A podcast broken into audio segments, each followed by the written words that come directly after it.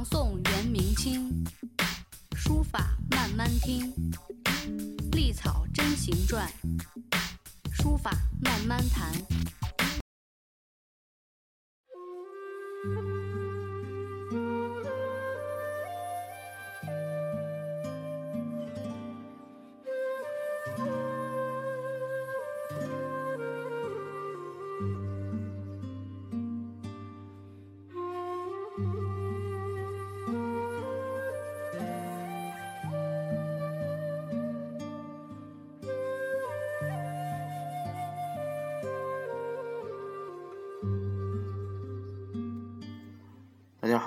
欢迎大家继续收听漫谈书书法啊。今天呢，继续为大家呃聊书谱的下一个段落啊。这段时间因为呃手里事情比较多啊，所以呃内容的跟进呃不够快啊。算了下时间啊，离上次更更新呢有这个一个多月的时间了，所以呃可能。对大家的这个学习或者参考啊，呃，造成了一些影响，在这里，呃，跟大家说声抱歉。嗯，书谱是一篇非常长篇的呃书法理论著作，在书法史上的地位非常重要。呃，它的作者孙过庭本身也是一位啊很有造诣的书法家啊，那么再加上他的呃这篇经典的长篇论著。在书法史上，它的地位，呃，非常的特殊。那么我们讲书谱啊，或者为大家分享其中内容的过程中，呃，我们也能感受到，呃，孙过庭本人的呃观点啊，他的观点是非常开放式的，也非常客观，来评价啊学习书法当中啊出现的问题以及。呃，书法史上的各家评说。那么今天呢，继续为大家分享后面一个段落。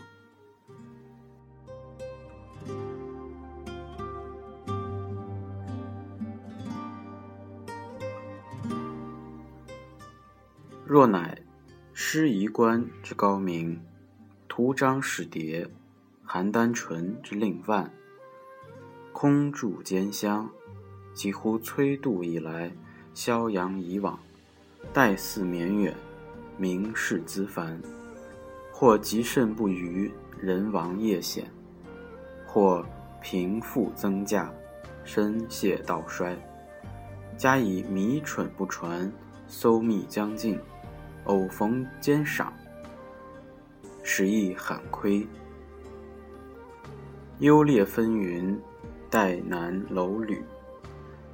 其有显文当代，遗迹见存，无似益阳自表先后。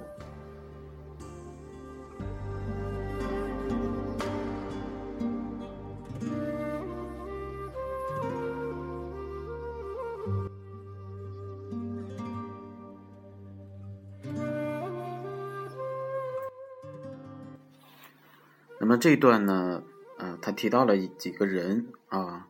呃，从这个大众的角度来讲，这些人很陌生。其实，那么哪几个人呢？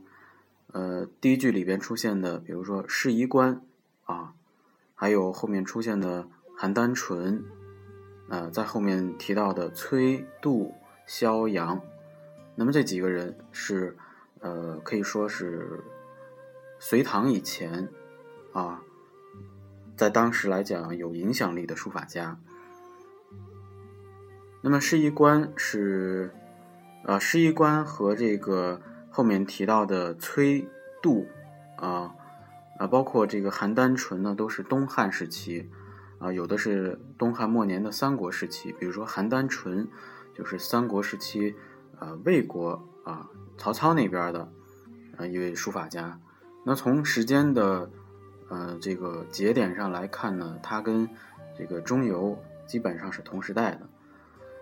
那么这些人，啊，我们可能对大众来讲有点陌生，但是在书法史上他们是留下了名字的。那么这一段主要讲的是什么呢？主要讲的就是这个时间啊，对于一些呃书法作品或者书法家啊这种客观上的或者说无形中的这种评价也是非常有意思的。那么他有些什么评价呢？其实就是说，呃，总的意思就是说，像施夷官啊，在当时来讲非常有名，但是他没有真迹留下来，所以我们只能在呃史册资料上见到他的名字。那再比如说三国的呃魏国的这个邯郸淳啊，也只不过在这个资料当中留一个名声罢了。那么到了后来啊，再比如说。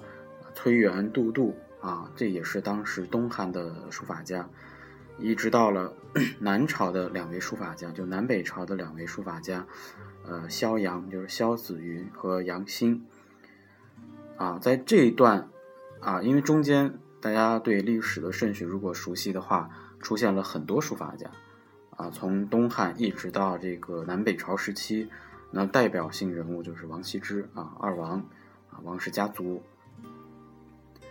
那么在这么长的呃岁月当中，出现了这么多的名家，有些呢是当时非常有名啊，呃，而且呢，呃，经久不衰，就是他人去世了之后呢，书籍也是备受推崇的流传下去。那比如说王羲之、王献之啊，再比如说。在当时来讲，可能非常有名，啊，或者呢，通过一些人的这个捧啊、吹捧来提高他的啊身价。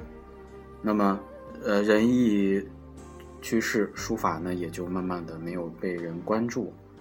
那么，这就是我们在这个评价一个一个一个文艺作品，它的一个标准就是它。生前、身后的一个呃生命力。那再比如说，还有就是有些啊书法作品呢，因为时时间的原因嘛，啊，它会腐烂呀，啊，或者是人为的或者是自然的这种破坏啊，造成它的这个残缺啊。所以呢，呃，虽然呢有一些这个被鉴赏的这样的机会，但是这种机缘不多。啊，甚至有些真假呢也非常难辨。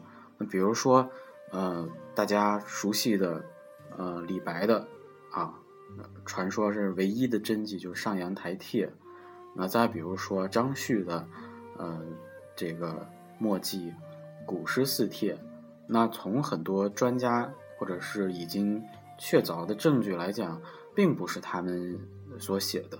但是呢，呃，从这个鉴鉴定的角度来讲，他们是孤本，而且又确实是在那个时代的，啊，那么只能是说放在这个人的名下，因为我们呃判断一件作品的真假，首先它得有一个类比，就是我得知道是哪个是真的，我才知道哪个是假的。那么像孤品这样的作品，一般是很难判定呃严格意义上的真假。那么像这样的情况就非常多了，那那再比如说，呃，对于孙过庭本人来讲，啊，后面讲了很清楚，叫其有显文当代，遗迹见存，无似益阳，自标先后。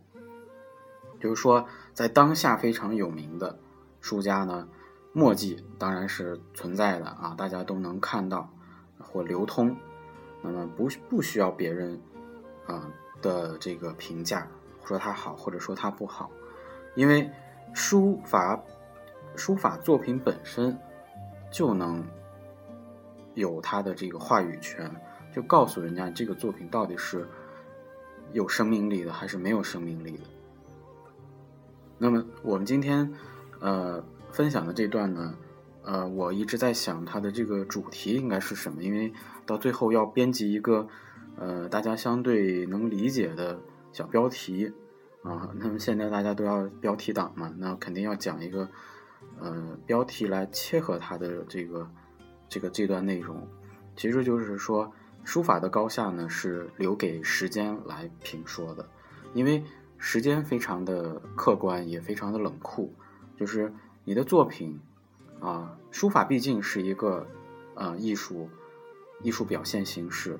那么一件好的作品，我觉得还是要需要大多数人的认可啊。呃，当然你的这个你的认可度不但有大众的认可，还要有一个专业上的认可。那这就是我们之前经常提到的一个。呃一个一个伟大的作品的一个标准就是什么？就是雅俗共赏啊。那么什么是雅俗共赏的作品？大家可以去看我们历史上留下了很重很重注脚的那几位，比如说啊，中张二王啊，这是我们孙过庭书谱当中提到的几位顶梁柱的人物。再比如说往后啊，往后你比如说。呃，唐朝啊，孙过庭，同朝的，比如说欧阳询，啊，颜真卿，柳公权，对吧？大家都非常熟悉。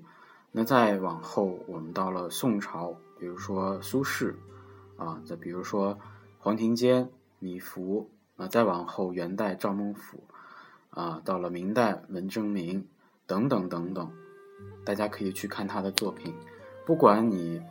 你自己的书法修养，嗯，有有高有低，你都能觉得它非常好看，非常美。